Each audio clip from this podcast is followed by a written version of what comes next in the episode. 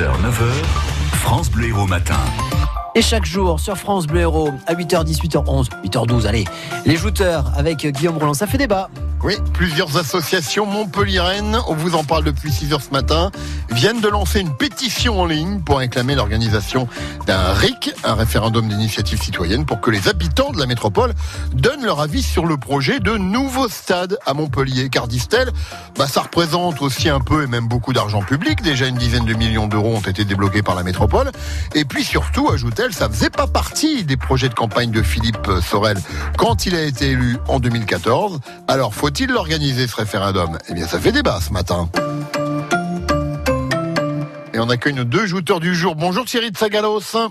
Bonjour à vous, ravi d'être en votre présence ce matin. Eh ben de même, Thierry, je rappelle que vous êtes coach, coach sportif à Montpellier.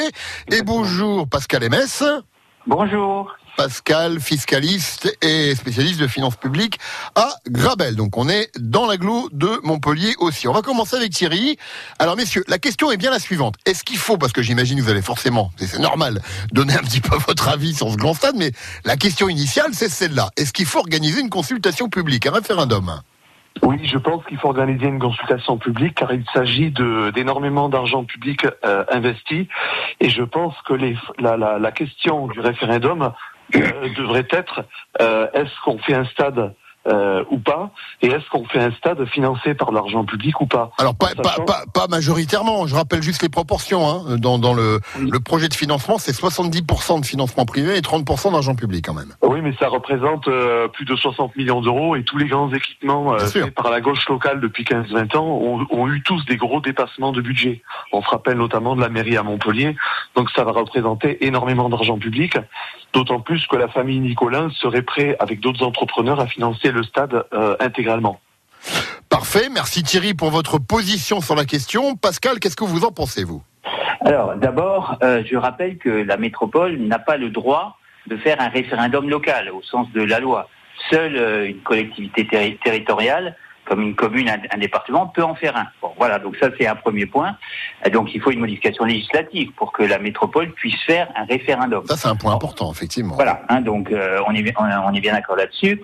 Euh, ensuite, c'est vrai qu'on est à un an des élections. Donc euh, faire une consultation, un sondage, je sais pas quoi, un an avant les, élections, pour moi ça, ça a guère de sens.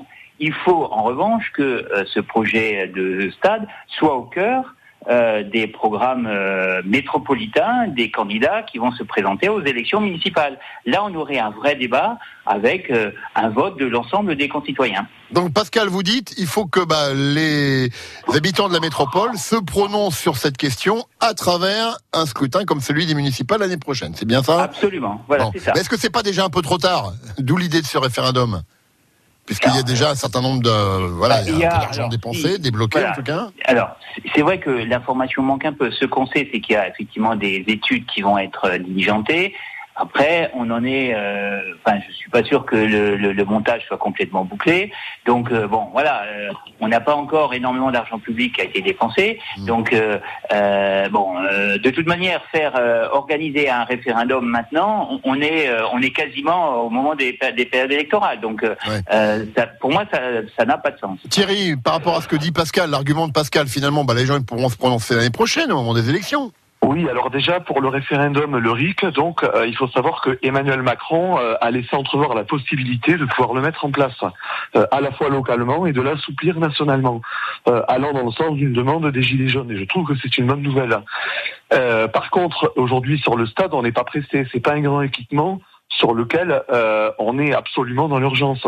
On a des grands équipements qui sont en urgence à Montpellier, autour et régionaux, mais le stade n'est pas une urgence aujourd'hui. Hmm.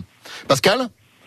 Oui, alors euh, moi je enfin moi je suis pas défavorable à ce qu'il y ait des consultations hein, de la part de, de, citoyens. Ça me semble plus adapté en milieu de mandat plutôt qu'en en, en, fin de mandat. Après, il faut bien voir aussi que, à mon sens, les consultations, elles ne peuvent être demandées que par euh, des collectivités territoriales, ce qui n'est pas le cas de la métropole. La métropole, ça n'est qu'un regroupement de communes à qui on a confié des compétences. Et donc c'est vrai que à ce Et même si le gouvernement assouplit les règles d'organisation de référendums locaux comme euh, comme la. Oui, mais je pense que le timing est un peu serré quand même là. Hein. il va, il va, il va les assouplir, essentiellement pour les collectivités euh, territoriales ça existe déjà, les référendums locaux qui sont décisionnaires. Une commune qui organise un référendum local, et si effectivement euh, les gens répondent à la question, le, conseil municipal est tenu de suivre mmh. euh, ce que disent les gens. Ça existe déjà, et c'est très souvent, c'est très peu mis en œuvre. Hein, il faut euh, voir ça aussi. Donc on est plus. Alors effectivement, on en parle beaucoup aujourd'hui, mais ça semble plus être, euh, je dirais, un, effet de mode que euh, la réalité de euh, ce qui se fait, puisque on surfe sur la vague des, on surfe un peu sur la vague des gilets jaunes, ce que vous êtes en train de nous dire là, d'une certaine manière. Oui, oui, oui, absolument. Ok. Eh ben tiens, le résultat de la question Facebook qu'on a qu'on a posée depuis 6 heures ce matin sur notre page est le suivant. C'est assez tranché pour ou contre un référendum donc sur le Grand Stade et vous êtes bah, plutôt euh, du côté de Thierry ce matin, puisque vous êtes majoritairement, euh, vous êtes majoritaire à répondre oui à 70%. Ça va vous faire plaisir Thierry, j'imagine. Oui, ça me fait plaisir, surtout que Sorel a fait ce timing euh, dans l'urgence exprès pour qu'il n'y ait pas de débat. Et 30%. Ah, bah nous le débat, en tout cas, on l'a fait ce matin. Et 30% donc à répondre non. Merci Thierry, merci Pascal, et on, se, retrouve, et on se retrouve demain pour un nouveau débat avec les gens. À demain, 8h10.